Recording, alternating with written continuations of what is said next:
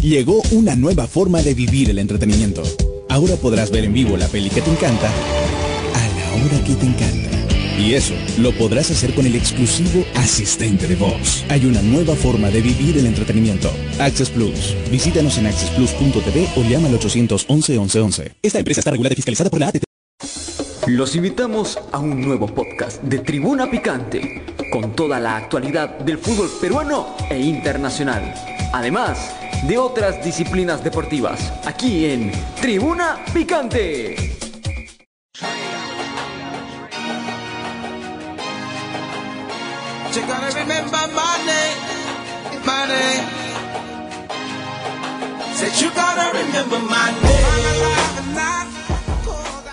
¿Qué tal amigos de Tribuna Picante? Bueno, eh, después de un pequeño receso, no tanto receso, pero más por las actividades laborales, regresamos a reunirnos para hablar de un podcast picante de artes marciales mixtas. Mi nombre es Guillermo Rojas y me acompaña mi partner y compañero Joseph Pinaya.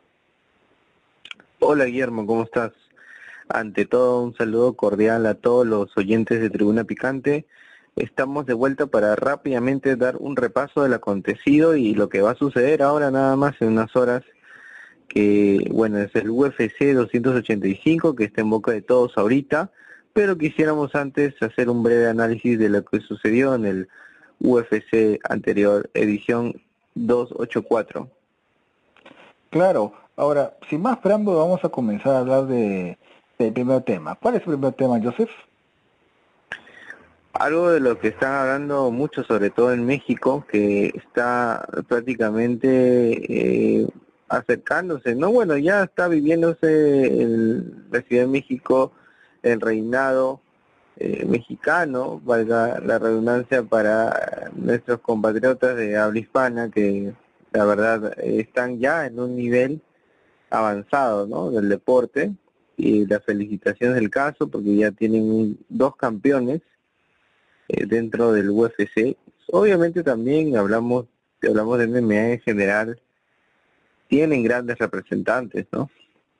Y, y también, bueno, antes de comenzar con este análisis de Jair Rodríguez versus Josh Emmett, que fue en el UFC 284, recordar que, que habrá una pelea justamente importante para México y Perú, ¿no? Es el enfrentamiento de Goyito Pérez contra el Fuerte Barzola, que va a estar muy bueno y creo yo que este, representantes grandes de ambos países.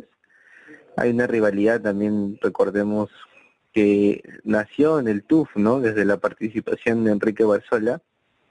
Y creo que, que va a estar muy, muy interesante esta pelea dentro de Bellator en la categoría de peso gallo, ojo. Así que estaremos atentos y de nuestra parte obviamente, bueno, somos somos peruanos, entonces estamos apoyando al Fuerte Barzola y creemos que tiene también las cualidades para poder eh, salir victorioso, ¿no? Pero no va a ser nada fácil. Godito Pérez es una leyenda prácticamente del UFC, cuando había pocos latinos, Guillermo, en, en esta compañía. Exacto. Y bueno, ahora está, creo que como agente libre, porque lo he visto en varias, en varias empresas compitiendo.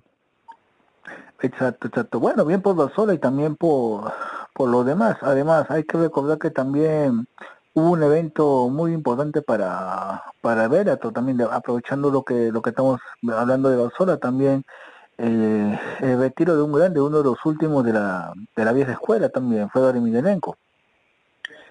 Sí, el retiro de Fedor, que no, no sabemos en realidad si, si va a ser su retiro oficial, porque ya estuvo retirado y volvió y nos trajo unas increíbles batallas en Bellator.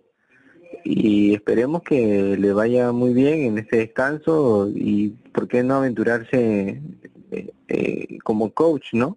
No, pero esa foto, Y- esa foto, esa foto final que se tomó con- legendaria. eh, yo dije, Con- "Ah, con- sí, estaba Chad estuvieron- estaba Rampart Jackson, ah, estaban varios de la época de la vieja Roy escuela. Pues. si no me, me Sí. equivoco, también estaba ahí. O sea, Estuvieron las leyendas, ¿no? Los meros Del meros, Pride, o sea. del UFC, exacto, o sea, para los de la, los de la nueva la escuela, foto del año. ¿quiénes, ¿quiénes son estos locos? ¿Quiénes, que, o sea, bueno, usando una palabra muy mexicana, ¿quiénes son estos vatos? O sea, algunos preguntarán, ¿quiénes esos son esos güey? ¿Quiénes son esos manes? O sea, Eh, yo le diría solamente, estos son los meros meros, los pioneros, los que vieron la época, la, bueno, no digo la época de las cavernas, sino los primeros años de la UFC cuando comenzaba a hacerse un poco famoso. Sí, definitivamente la foto del año y, y qué alegría ver a las leyendas de las artes marciales mixtas juntos, ¿no? Celebrando este increíble evento que lamentablemente perdió ante Ryan Bader, eh, Fedor, en su última pelea de retiro. Bueno, pero independiente, Ryan Bader también ya tiene ya un buen récord, sin querer queriendo, sin querer queriendo. Pero bueno. Sí, luego de su salida del UFC, ha estado con buena racha de victorias, campeón actual de los pesos pesados de Bellator, y qué más pedir que, que bueno, está enfrentándose ¿no? a grandes peleadores que también han estado en el UFC recientemente. Exacto, bueno, vamos a pasar el tema, ahora tenemos que hablar un poquito sobre el futuro de las artes marciales mixtas acá en la región, sobre todo por lo de, a partir del reinado, bueno, pasamos de un reinado africano a un reinado mexicano, pero hay acá hay que, hay que, hay que, hay que sopesar. El reinado mexicano se va a dar en los pesos desde medio para abajo. Nada más. O sea, ver ligero, super pesado, pesado, va a ser bien difícil en esa parte. Pero sin desviarnos del tema, también a la par tenemos que hablar del nuevo centro de alto rendimiento que va a ser en México. O sea, eh, lo que está haciendo Dana White con México está apostando a futuro, sobre todo para que haya más peleadores mexicanos. Sí, yo creo que eso va a favorecer tremendamente lo que ya está sucediendo, ¿no? En México, que es el reinado eh, mexicano para ellos que lo venían trabajando desde, desde muchísimos años. Ya lo dije, por ejemplo, el Goyito Pérez es un, una leyenda de México que está demostrando que a pesar ya de su edad que ya no está en su mejor momento, pero sí sigue compitiendo y dejó huella, ¿no? Así como él, tenemos otros mexicanos que por supuesto han representado muy bien este país. Hay la controversia también, bueno, de, de los mexicanos que también han, eh, bueno, o han nacido en Estados Unidos, ¿no? O, o sea, no sé, estadounidenses, pero esto es pues obviamente por la coyuntura, ¿no? política, económica que en su país este prácticamente es cotidiano, ¿no? Es el, el tema del cruce de frontera y, y la búsqueda del sueño americano, que obviamente incluso no solo sea México, creo que muchos países de Sudamérica hacen lo mismo, ¿no? Por, por los beneficios que obtienen tener la ciudadanía, ¿no? Sobre todo también por la adaptación también, o sea, adaptación sobre todo el idioma, porque es un poquito difícil para nosotros, aunque muchos dicen que el idioma inglés es fácil, pero no todos acostumbran, algunos les demora hasta más de 20 años a, aprender a saber bien el inglés, pero independientemente de eso, creo que lo están haciendo en un lugar estratégico, México, a pesar que el lugar donde lo van a poner más lo veo por un tema de seguridad, más no por convicción, porque ¿qué le costaba a Dana hacerlo en Monterrey? Por eso yo pienso que más por tema de seguridad social, pero bueno, nadie va a negar la, los diamantes en brutos que hay en México. Sí, creo que ya es un tema estratégico también de realizarlo en la capital, que, que también obviamente eso eh, es es también favorable por, por temas también de centralismo, ¿no? De, recursos y, y bueno, creo que al menos ya, estando en México, diferentes zonas de este país van a poder migrar a, a Ciudad de México y, realizar su sueño, ¿no? Que es estar en el UFC compitiendo con los más altos eh, niveles de lo mejor de lo mejor, ¿no? En este caso ya hay campeones y esto también hace que, sea un poco más fácil, ¿no? Sin contar también a los que tienen doble nacionalidad, sobre todo Henry Sejudo, la pelea que supuestamente va a tener. Si hablamos de doble nacionalidad, ya México estaría eh, con un gran grupo de peleadores importantes a través de la historia, incluso el mismo Caín Velázquez, que ha sido campeón de los pesos pesados, pero es como te digo, es un tema controversial porque mm, incluso los mismos mexicanos rechazan, ¿no? Por el simple hecho de que no, pero él nació en Estados Unidos, claro, pero es de padres mexicanos, ¿no? Obviamente ya este es por el tema personal que tiene y coyuntural, ¿no? Porque como te digo, gran parte de, habitantes, y no, bueno, si hablamos de, deportistas, eh, buscan, ¿no? Irse a este país que está cerca, en América obviamente, para poder cumplir grandes sueños, grandes metas que lamentablemente esos países a veces por algunas dificultades no, no, es, factible, ¿no? Hemos visto también el caso de Bagún Palomino, que a pesar de que es peruano, no, no, no tiene, no tiene la prensa, o sea, no tiene toda la prensa y eso que ¿cuánto, ¿cuántas defensas tiene? ¿Tiene cuatro o cinco? Disculpa. ¿Cuántas defensas tiene Bagún Palomino?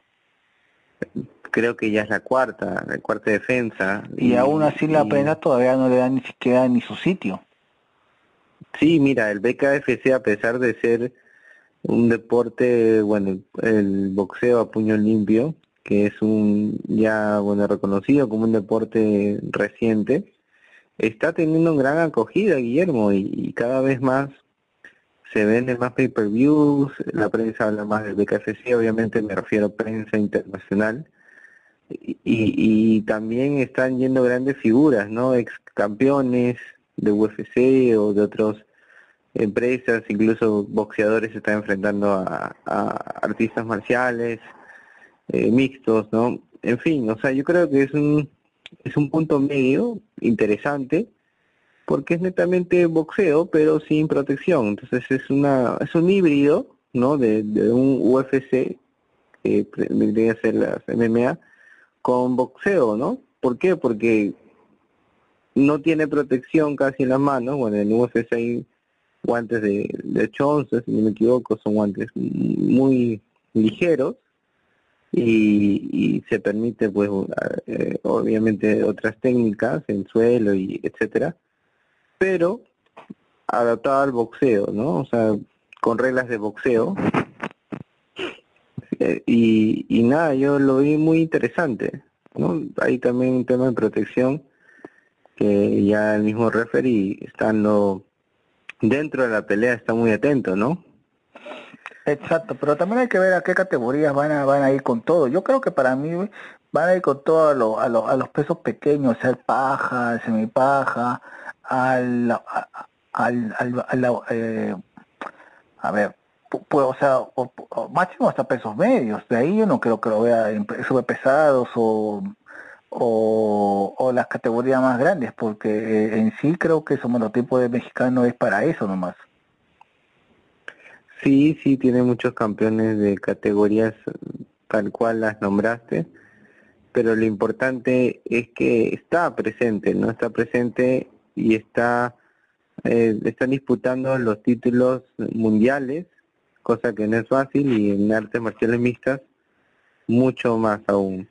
Exacto, exacto. Ya aterrizando un poco la pelea que tuvo Jair Rodríguez ante Josh Emmett, me, pareció un choque de estilos muy, muy disparejo, ¿no? Porque recordamos que Rodríguez es un pateador nato, es un taekwondista, ¿no? Que ha adaptado sus técnicas de pateo a las MMA muy bien, a pesar de que es peligroso, ¿no? Estar anunciando muchas patadas dentro de la jaula porque se presta mucho para eh, los contraataques, con sobre todo con, con puñetazos o los contraataques con derribos, ya, ya que te vuelves un poco más vulnerable a lanzar estas técnicas de pateo, ¿no? Sin embargo, Jair Rodríguez eh, lanza patadas muy efectivas, prácticamente sus patadas son jabs, y, lo hace ver fácil, pero no no es así, o sea, quisiera también poner énfasis en esta, ¿no? Esta técnica que aplica el Pantera en sus peleas, ¿no? Y que lo caracteriza también, y por eso también que les gusta a muchos fanáticos, ¿no? Porque es un estilo diferente. Ha mejorado mucho también en el striking, en la parte de su boxeo, y lo ha demostrado ante Yosheme Sin embargo, la explosividad de este peleador de su oponente, Emmet se hizo notar, ¿no? Y por poco el estadounidense derrota a, a Jair Rodríguez, sobre todo en los momentos que, que los pudo conectar, que fueron pocos, pero casi logra concretar una victoria, ¿no? Y bueno, duraron dos rounds en el cual eh, Jair demostró demostró mucha inteligencia, dominio de del octágono también para mantener la distancia y oh sorpresa, gana con esta sumisión, con este estrangulamiento por triángulo, ¿no? En un descuido de Emmet justo cuando estaba aplicando un gran pound poderoso y, y lo sacó de un momento a otro. La verdad que me agradó la victoria de Rodríguez porque demuestra que no solamente es un striker, también ha mejorado sus técnicas de piso y sobre todo el jiu-jitsu, ¿no? Sí, ahí sí toda la razón. Ha mejorado mucho. Sobre todo porque me parece que ha ganado más confianza. Sí, la verdad que impresionante, considerando que Emmet venía con cinco victorias muy contundentes, la última ante Calvin Qatar, que fue una pelea de decisión dividida, pero demostró tener bastante corazón y bien merecido eh, la victoria de Rodríguez. Ojo que es el campeonato interino de peso pluma. Mm. Eh, va a estar en disputa próximamente la unificación de los títulos ante Alexander Volkanovski. Esa va a ser una gran pelea, Rusia contra México. Eh, en realidad es australia, australiano, Volkanovski. Bueno, pero, Volkanovski más lo consideramos ruso, pues. bueno, por el apellido, ¿no? Habría que ver un poco la, historia de, del campeón de peso pluma. Y ya aprovechando que lo hemos nombrado, ya hablemos de la pelea estelar de este UFC 284 que fue hace poco nada más, este mes de febrero, y que tuvo como resultado victorioso a Alexander por decisión unánime, perdón, a Islam Makachev. bueno, acá quiero hacer un hincapié porque me, me equivoqué. Sinceramente, yo vi ganadora a Volkanovski y creo que muchos fanáticos también, muchos expertos, eh, incluso no sé qué pasó acá. Eh, yo la, única respuesta que podría dar es que, bueno, el campeón era Makachev, porque ojo que esto fue por una pelea por el título de peso ligero, y sin embargo Makachev, a pesar de que no, no logró eh, hacer, tanto daño a Volkanovski, por momentos tuvo el dominio de la pelea, ¿no? Estuvo por encima, eh, creo que por un momento también dominó la espalda, pero no no hacía mucho daño. No, no, hacía mucho amarraba la pelea. Se, quedaba se quedaba a mitad de ejecución, se quedaba. Exacto, algo parecido como lo que hacía o, realiza eh, eh, al Jermaine Sterling. Es por ello que tampoco, o sea, a muchos fanáticos tampoco le, le agrada las peleas de Sterling, ¿no? porque hace una estrategia parecida de, dominar eh, con este triángulo al cuerpo de piernas para tener eh, eh, el control de la espalda, ¿no? Obviamente esto se presta a que pueda atacar, bueno, con gran pound, este, para buscar sobre todo el mataleón. Pero si no concretas la llave, se torna un poco aburrido, ¿no? Sobre todo si no, no desarrollas la pelea en ese terreno. Y, fue lo que pasó, ¿no? Fue lo que pasó y creo que los jueces consideraron este dominio eh, que, que, ojo, que no hizo mucho daño, ¿no? Como Volkanovski, que sí, en los pocos momentos que tuvo, sobre todo en los últimos rounds, eh, un, gran dominio de, sobre todo el Grand Pound, ¿no? y tremendo striking de Volkanovski, que hizo mucho daño. O sea, si ustedes ven las fotos de los rostros al final de la pelea, todos pensaríamos que ganó Volkanovski. Y ojo, yo siento que sí fue ganador, porque eh, creo que este dominio en el suelo de parte de Makachev no fue nada, ¿no? O sea, esto es una pelea, no, no es Tengo la sensación de que Macachev no salió muy inspirado, o solamente fue a buscar No- eh, no el estuvo título y, Khabib en su y- esquina, y defenderse. ¿no? Curiosamente.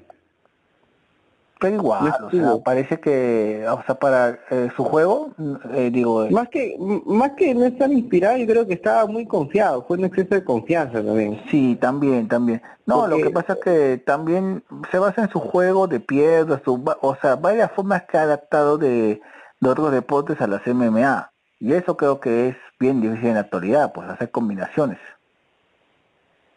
Es un poco raro, ¿no? Porque él ha mejorado en su striking.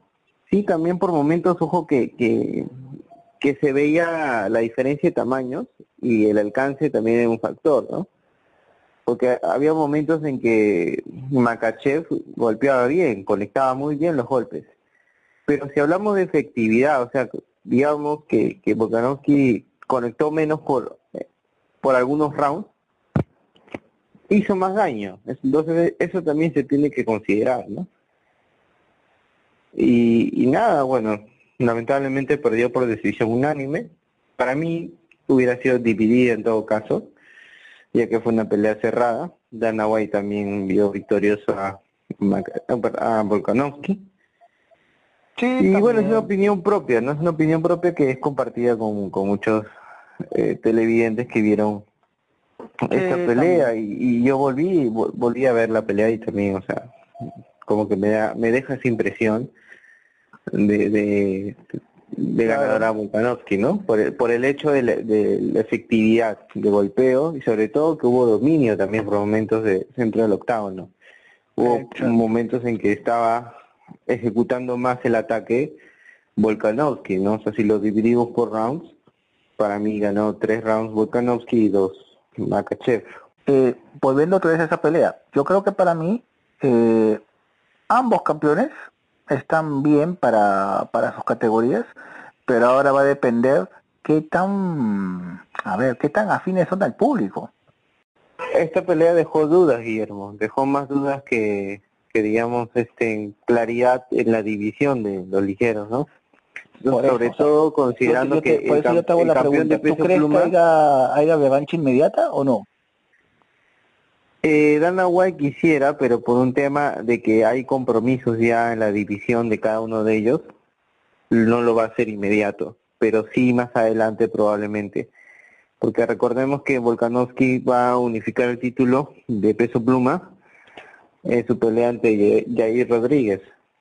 Y Makachev pues tiene bastantes retadores en esa categoría. Y consideremos un factor importante. Al parecer la pelea de, de McGregor contra tu caballo eh, va a ser en pesos ligeros. ¡Wow! Entonces, tú sabes que esto ya es un puente inmediato para que sea el próximo retador del título. Entonces Ah, ya bueno. veremos qué sucede y, y creo que que también está está en, en tela eh, pendiente este este esta- este evento pues no que va a ser un reality el The Ultimate Fighter Sí, sí, también, pero va, va a depender mucho de Magrego y vamos a ver si es que Magrego tiene las ganas otra vez de ponerse todos los guantes. No, es que ya, bueno, es, es un hecho que sí se va a realizar esta pelea de Michael Chandler versus eh, Conor McGregor. Pero lo que yo no tengo tan claro, y bueno, al menos se dice que va a ser en ligeros, es si realmente va a ser así, ya que no lo digo por, eh, digamos, programación, que pues ellos pueden decir, o sea, el UFC te puede decir, no, va a ser en pluma, en ligeros, en tal. Yo lo digo por condición, ya que si vemos el físico actual de McGregor, si nos desviamos un poquito el tema, Tiene que bajar, tiene, tiene demasiada va, masa va a bajar eh, demasiada masa muscular y, y va a cortar mucho peso que quizá le, le afecte demasiado. Entonces, yo haría la pelea mejor en welter, si aparte que Chandler está de acuerdo. Entonces ya es un tema de ellos. Yo creo Pero que si lo pones, creo mira, que- yo que creo le- que si lo pones en welter da la opción para que Chimayev diga, dame esa pelea. También, también, aunque Chimaev ya está viendo por pesos medios, ¿no? Por eh, acá el compadre, este, ¿cómo se llama? Pereira. Pereira. Pero mira, Chimayev, o sea, Chima, Chimayev al final no se, no se sabe a qué está jugando, pero ahorita casi todos los artistas marciales están jugando a gato y al gato. yo si fuera Chimayev iría de una vez por el título welter. Pero ya yo sé que hay un tema ahí que, que deja esa duda, ¿no? Sobre todo si hablamos de Chimayev Pereira es por el factor eh, de lucha, que cuan- en la última pelea que tuvo contra Ensaña se quedó netamente en una pelea de striking, ¿no?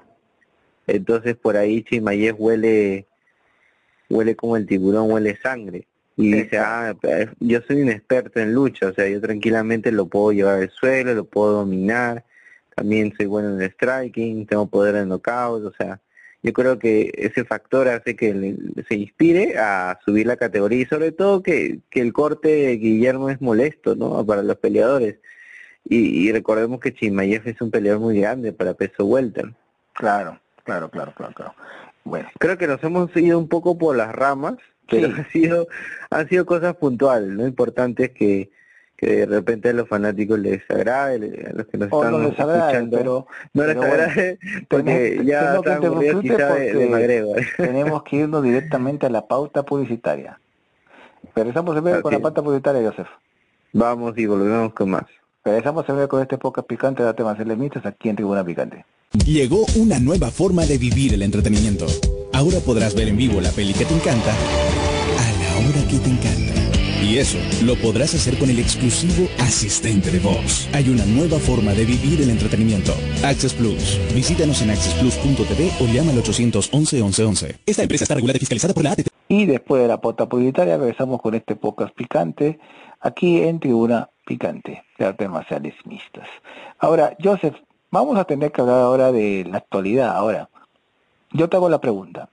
¿Alexa Grasso tiene posibilidades ante Valentina? ¿Crees que Valentina vea peligrar su, su título? Porque los mexicanos ahora están muy, pero muy, como dice, muy envalentonados, Inspirados. porque hasta están pensando que si ya tienen ahí su reinado mexicano en, en hombres, ¿por qué no hacerlo en mujeres?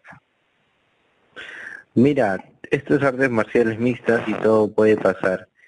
Si bien es cierto, Valentina Chepchenko tiene mucho más posibilidades de, salir victoriosa, porque ya hemos visto en todas sus defensas una campeona muy completa. Yo al principio creí que iba a tener problemas, sobre todo eh, en el piso. Bueno, obviamente me van a decir, hey, acuérdate la pelea ante la brasileña Tayla Santos. Sí, a pesar de que estuvo comprometida, estuvo en problemas, fue dominada por momentos en el suelo, no fue finalizada, que es lo más importante, ¿no? Y, no fue, este, de repente, eh, eh, sí, estuvo un problema, pero, o sea, no veía tampoco algo tan concreto, ¿no? Vi por ahí, este, dominio, dominio obviamente eh, de, de guardia, ¿no? O sea, estaba ya montada por momentos, ¿no? Valentina, por esta brasileña peligrosa, que ojo, me, me gustaría que haya una revancha, pero de todas maneras no la finalizó. Si la hubiera finalizado, ahí sí estaríamos hablando de otra historia. En este caso, Valentina Shevchenko para mí sigue siendo una campeona muy completa y creo que va a llegar inspirada también y sobre todo un poquito picona, ¿no? Porque han habido comentarios de, de parte de fanáticos que, que dicen no, pero que, que ella no, no debió haber sido, este, o no, no debió haber salido ganado, victoriosa pero, ta- pero, porque tam- pero también las- Santos dominó. pero, pero también estas críticas eh, están yendo a que, por ejemplo, yo estaba leyendo, pero sí ella no es peruana, ella es de Kirguistán, pues, o sea, también es Ah, bueno, ese también es otro tema, ¿no? Tema aparte que ahorita lo voy a lo voy a mencionar, pero un poquito para ir a lo que la idea que estaba terminando. Este, esto esto también eh, me imagino que ella psicológicamente estará haciendo que que venga a esta pelea más más, con más este hambre, ¿no? De de demostrar que no es este la o sea, la campeona con que, que te deja ¿no? esas dudas. Obviamente para, para esto habría que realizar una revancha ante la brasileña, pero ahora el objetivo es Alexa Grasso y ella va a ir con todo, justamente para, para demostrarse también a sí misma, ¿no? Que, que ella es una verdadera campeona. No, ade- ade- además hay que agregar una cosa más. Valentina está a un rubí de completar toda la colección de, de, Ah, de sí. todas las defensas. Son siete defensas, las cuales ya tiene Valentina y la octava sería el la última que completaría el... Es un, es un- claro, es un octavo, ¿no? Es prácticamente pequeño que, que está eh, ahí en el cinturón. Y solo le falta uno para completar esos rubíes. Ahora, una consulta, cuando se cuando ya se llena todo el espacio, ¿van a cambiar de, de- le van a dar un, un nuevo título para que Eh, En realidad siempre les dan uno nuevo, ¿no? Pero me imagino a, a que, claro, te refieres a uno nuevo, nuevo. O sea, no, claro, o sea, uno nuevo porque ya vacío. completó, pues, o a menos que le agregues espacio, aunque lo dudo, pero igual, ahora Valentina sería uno de los pioneros, una de las pioneras en, comple- o en, en completar esos cinturones, o sea, ese- esos rubíes. Claro, claro, de todas maneras. O sea, Sería la pionera y, creo que en la actualidad para mí es la mejor libra por libra, ¿no?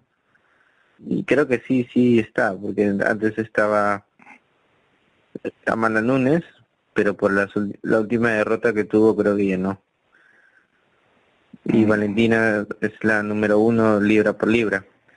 De todas formas, em, ya, centrándonos a la pelea, me había desviado un poco.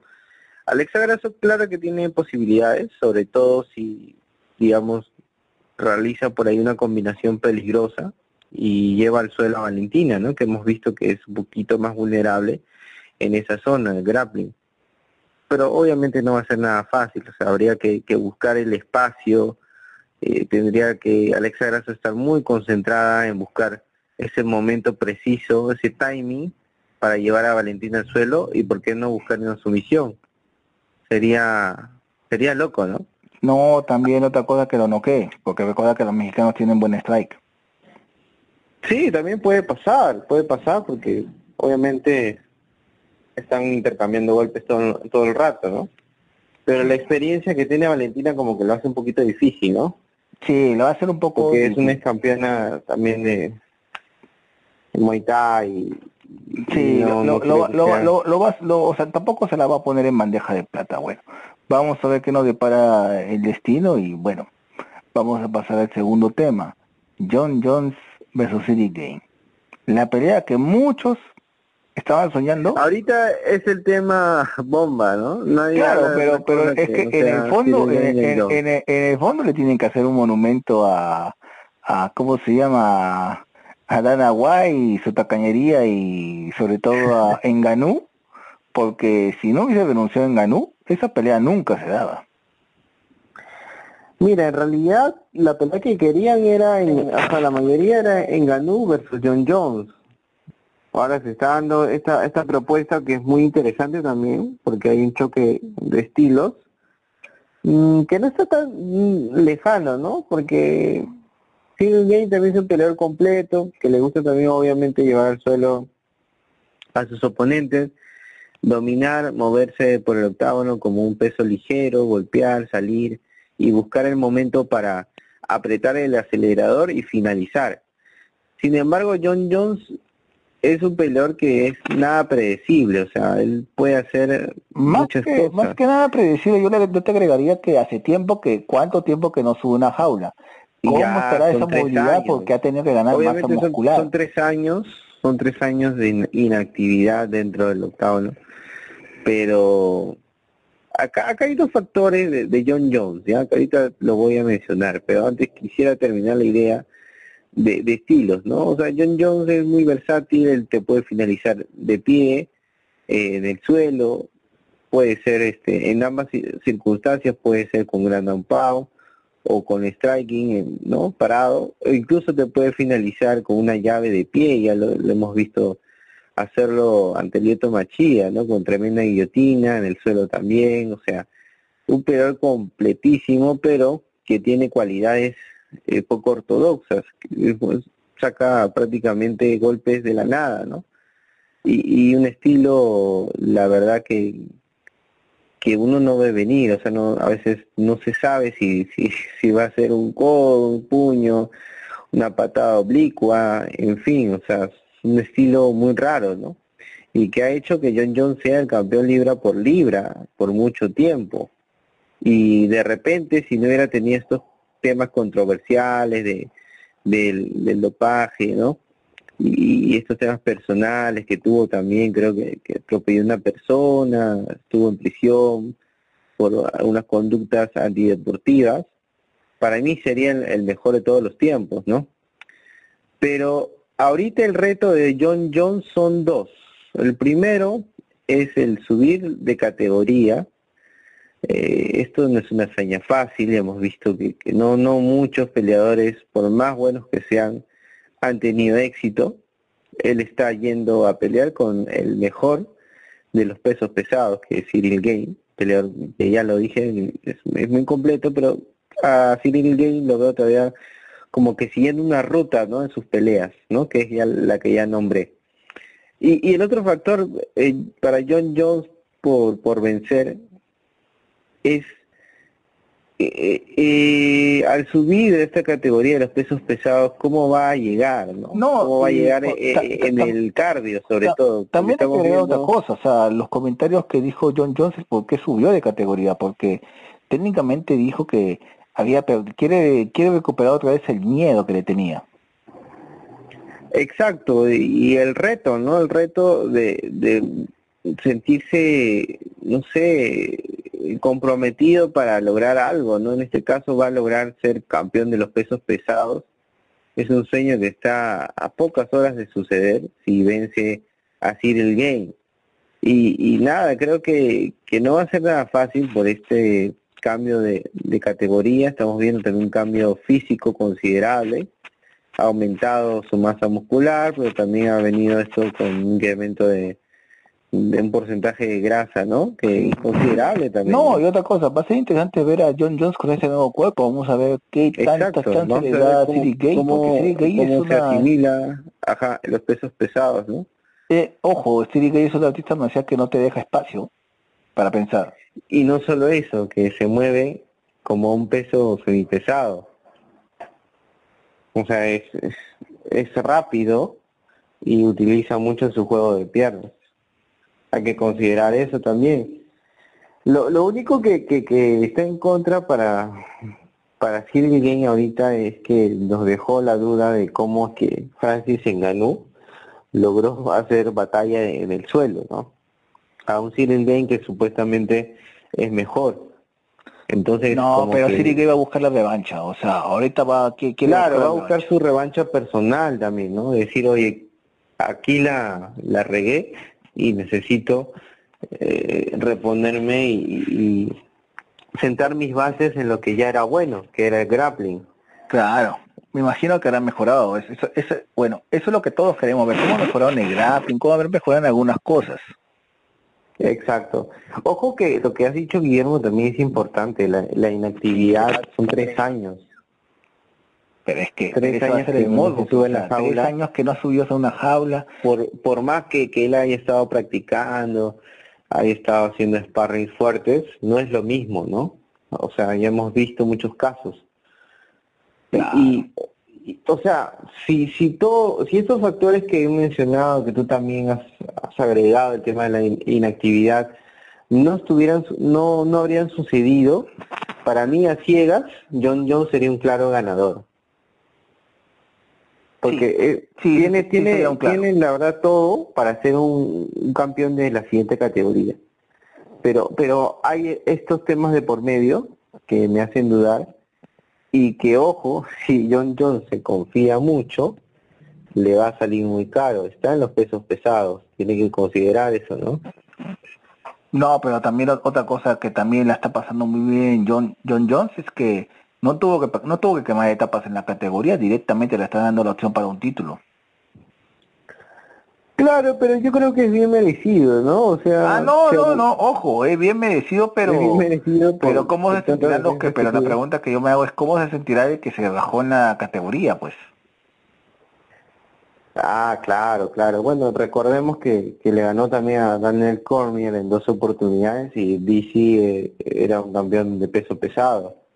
Sí, no que bajó solamente para enfrentarse a John Jones, ¿no? Claro. Claro. va, va, va- o sea, no va a ser, o sea, va a ser interesante ver esos estilos. Sí, va a ser muy interesante la pelea, todo el mundo está hablando de este encuentro, eh, hemos visto el careo también hace poco, ojo que en el careo se vio una diferencia de tamaño, Guillermo. Sí, cre- creo, creo que es la, es la primera vez que veo a John Jones enfrentando a alguien más grande, ¿no? Por ahí, por ahí eh, Y eso, Gustafsson y que, eso que- que, me que- decir que City Gay no es tan, o sea, City Gay al costado de Ngannou parecía enano. Mm, sí, sí, sí, o sea, yo creo que, que es un poco más el tema de también, bueno, los pesos pesados tú sabes que como es una categoría de un peso prácticamente abierto, o sea, desde los más de los 96 kilos en adelante hasta los 120 que es el límite, o sea, uno de 120 podría enfrentarse a uno de 100 kilos y obviamente 20 kilos era, es, es bastante, ¿no? O sea, hay, en, en este caso, la categoría sí se ve la diferencia, ¿no? ¿Te, te acuerdas cuando veíamos a Roy Nelson pelear contra Struff, por ejemplo, ¿no? Claro, o sea, se Rascacielos. veía una diferencia pues muy notable que no veías, No, por pero, ejemplo, pero el rascacielos hacía, hacía, honor a su, a su nombre rascacielos, el rascacielos tú. Los que lo noquearon, mis respetos. Claro, claro. Es que, es que yo creo que Guillermo la categoría de pesos pesados te da estas estas batallas, ¿no? En la cual tú ves estas diferencias de, sobre todo de peleadores, ¿no? En el aspecto corporal, ¿no? Puedes ver un Roy Nelson enfrentando un Struve, puedes ver un John Jones enfrentar un Cyril Game, que ya hemos visto que, que se ve un poco más grande Cyril Game, y que lo menciono porque también que puede ser un factor.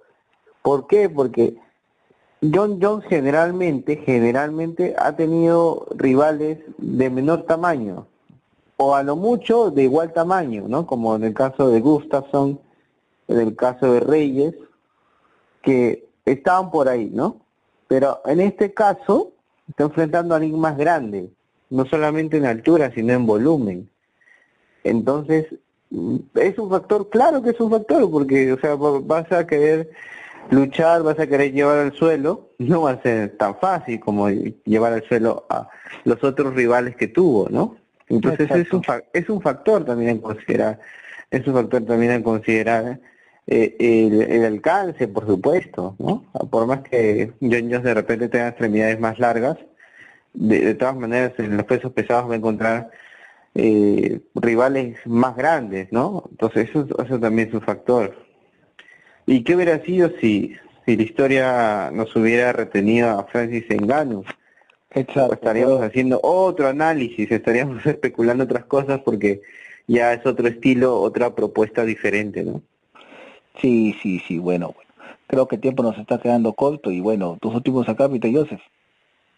Nada, agradecerte una vez más, Guillermo, por esta conversación agradable lo que más nos apasiona, que son las artes marciales mixtas.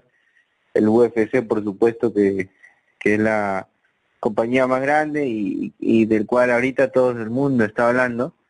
Ojalá que se vengan eventos grandiosos como este para eh, el 2023. Eh, obviamente ya estamos hablando de un regreso de McGregor, que eso ya también dice mucho. Y mira, este año creo que ha empezado con fuerza el UFC, ah, está teniendo eventos muy, muy poderosos. ah. Y con lo de McGregor, acuérdate, van a, van a estallar el 2023. Ya tendrían que pasar a un siguiente nivel. Y para eso tienen que seguir cosechando peleadores, o sea, no pueden quedarse eh, ¿no? En, la zona de confort que son peleadores que ya conocemos, ¿no? Son grandes estrellas, John Jones, el regreso de McGregor, pero habría que seguir impulsando y yo sé que Dana White no, no va a parar y va a ser una meta para ellos, ¿no? Para todo el UFC, ¿no?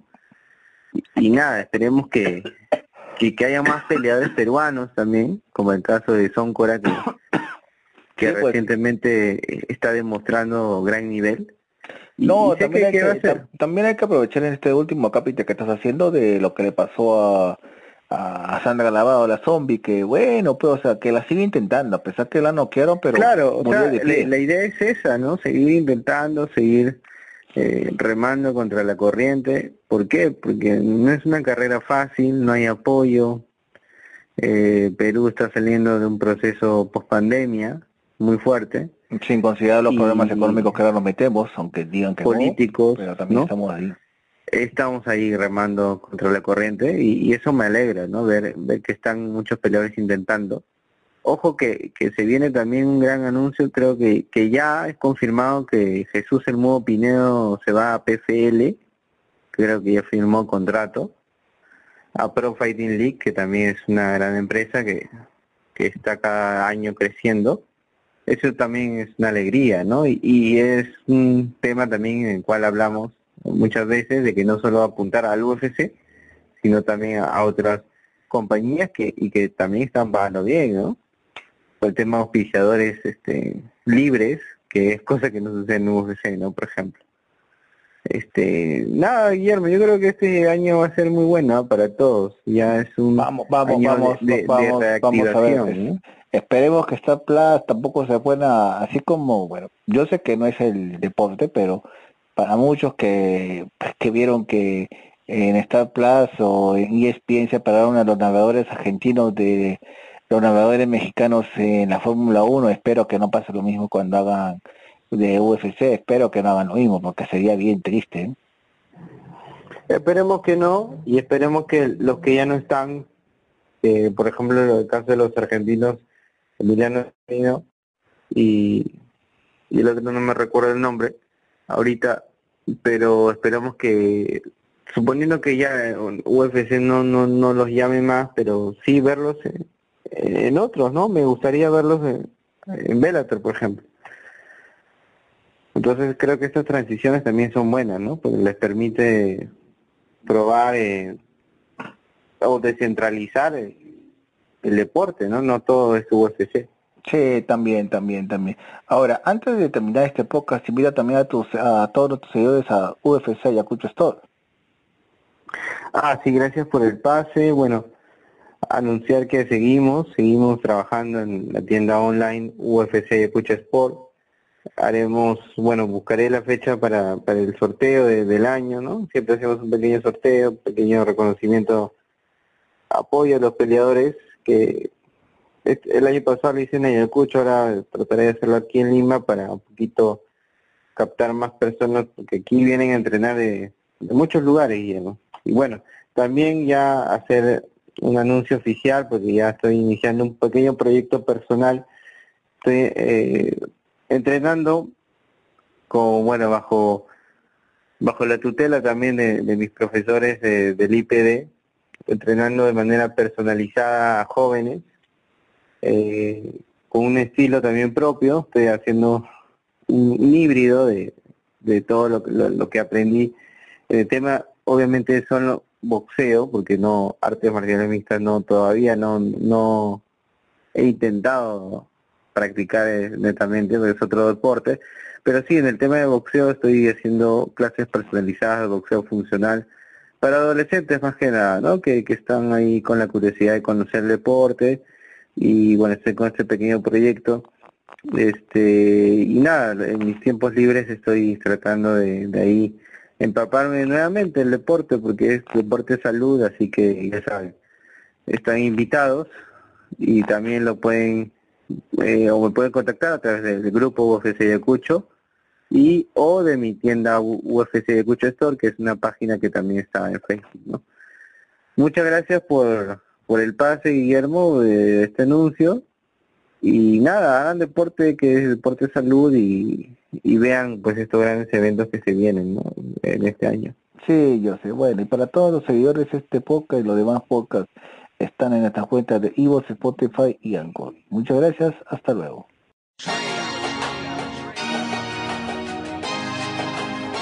You gotta remember my name, my name.